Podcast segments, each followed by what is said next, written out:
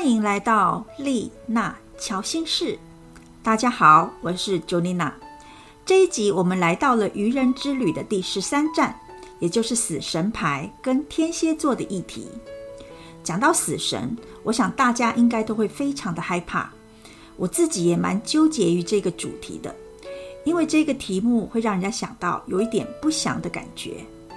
在我原来的计划中，应该是要在一月底或者是二月初的时候再录制这一集，但那一段时间刚好遇到农历新年，所以我就想，大过年的时候跟人家讲死神牌这件事情还蛮恐怖的吧，因此我就一直拖到了现在，也就是双鱼月的时候才打算把它播出来。双鱼座是黄道十二个星座当中的最后一个星座，代表着最后一个星座结束之后。才会进入下一个循环，也就是一个新的开始。而死神牌对应的就是结束以及重生。讲到死亡以及重生，你会想到哪一个星座呢？如果是以十二个星座来说，我们会想到的是天蝎座。天蝎座的神话有多个版本。第一个版本是说，海神波塞顿的儿子叫做厄里翁，他是一个非常俊美的大力士。只可惜呀，个性有点暴躁，而且很自负骄傲，还时常的闯祸。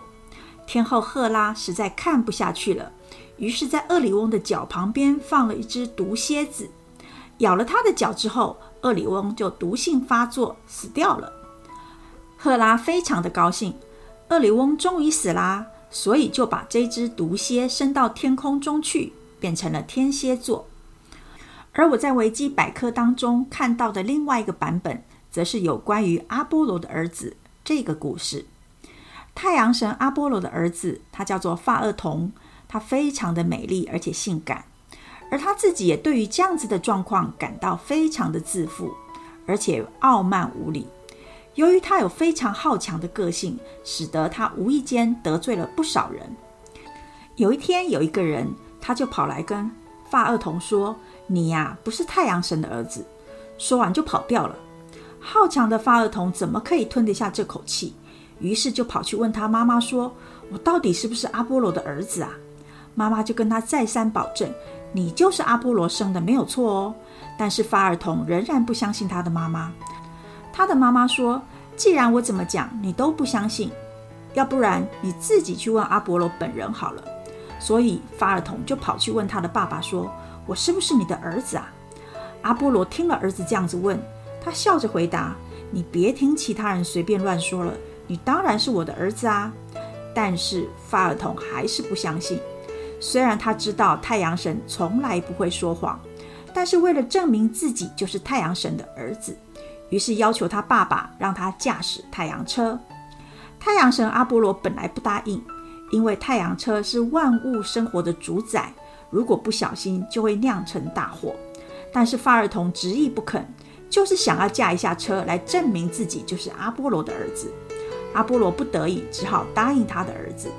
当阿波罗准备要教儿子怎么操作的时候，这个时候发儿童根本就没有管他，就直接开车上路啦。结果非常的惨，地上的动物、人还有植物，不是热死就是冻死。而且这个时候时间也大乱，弄得天翻地覆，怨声载道。众神们为了遏制发儿童，就由天后赫拉出面。赫拉于是放出了一只毒蝎来向发儿童攻击。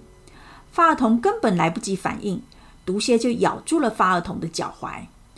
而宙斯这个时候就用雷霆闪电击中了法尔童。于是法尔童就跟这只毒蝎，因为被闪电击中之后就死掉了。这个时候，人世间又开始恢复了宁静。为了纪念这只也被闪电击中的毒蝎，于是就把这个星座命名为天蝎座。天蝎座的版本，不管是哪一个，都跟死亡有关。因此，在塔罗牌当中，天蝎座对应的也就是死神牌。死神牌代表的是重大的转变以及重生，因为在牌当中有一个战士的骷髅脸，他骑着白马，因为他是一个死者，而他带来的是死亡之前的结束讯息。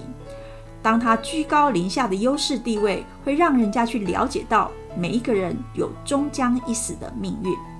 我就想到最近过年期间，有一些长辈或者是老年人，他们在聊天的时候，他们会有意无意的之间透露出年纪大啦、老啦、不中用啦，最后终将一死的这种忧郁念头。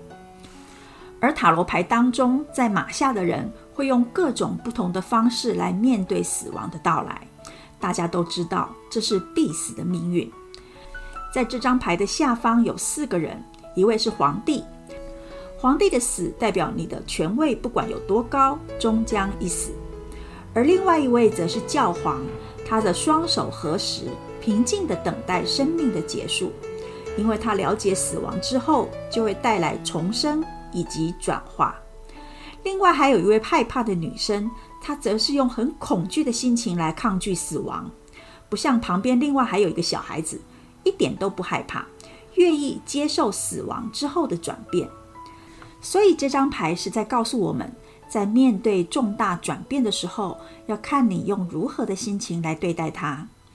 我记得 Netflix 有一部纪录片，它的名字叫做《幸存的死亡》，它是将许多有经过死而复生的一些人的经验做成的一部纪录片。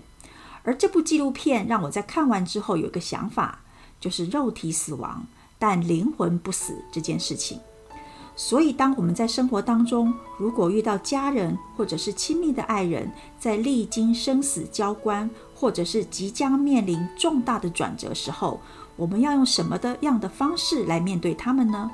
是要像那个年轻的女孩一样，用恐惧的心情在面对，还是像教皇一样，双手合十，平静地等待生命的结束？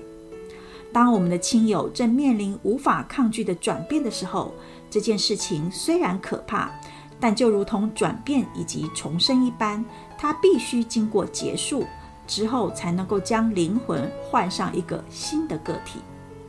因此，这一集当中，我们要问自己的三个问题是：第一个问题是，如果有一天我的亲人或者是毛小孩要离我远去了，我要用什么方式来祝福他呢？第二个问题是，如果有一天，我自己要远离自己熟悉的环境了，我要用什么方式来面对接下来的生活呢？第三个问题是，若是生命中的变动无法避免，我要如何能顺着这个流走呢？这就是我们这一集当中要问自己的三个问题。这三个问题虽然很凝重，但确实是不得不面对的议题。我们可以静下心来，慢慢的思考。那么我们今天就到这里喽，我们下次拜拜。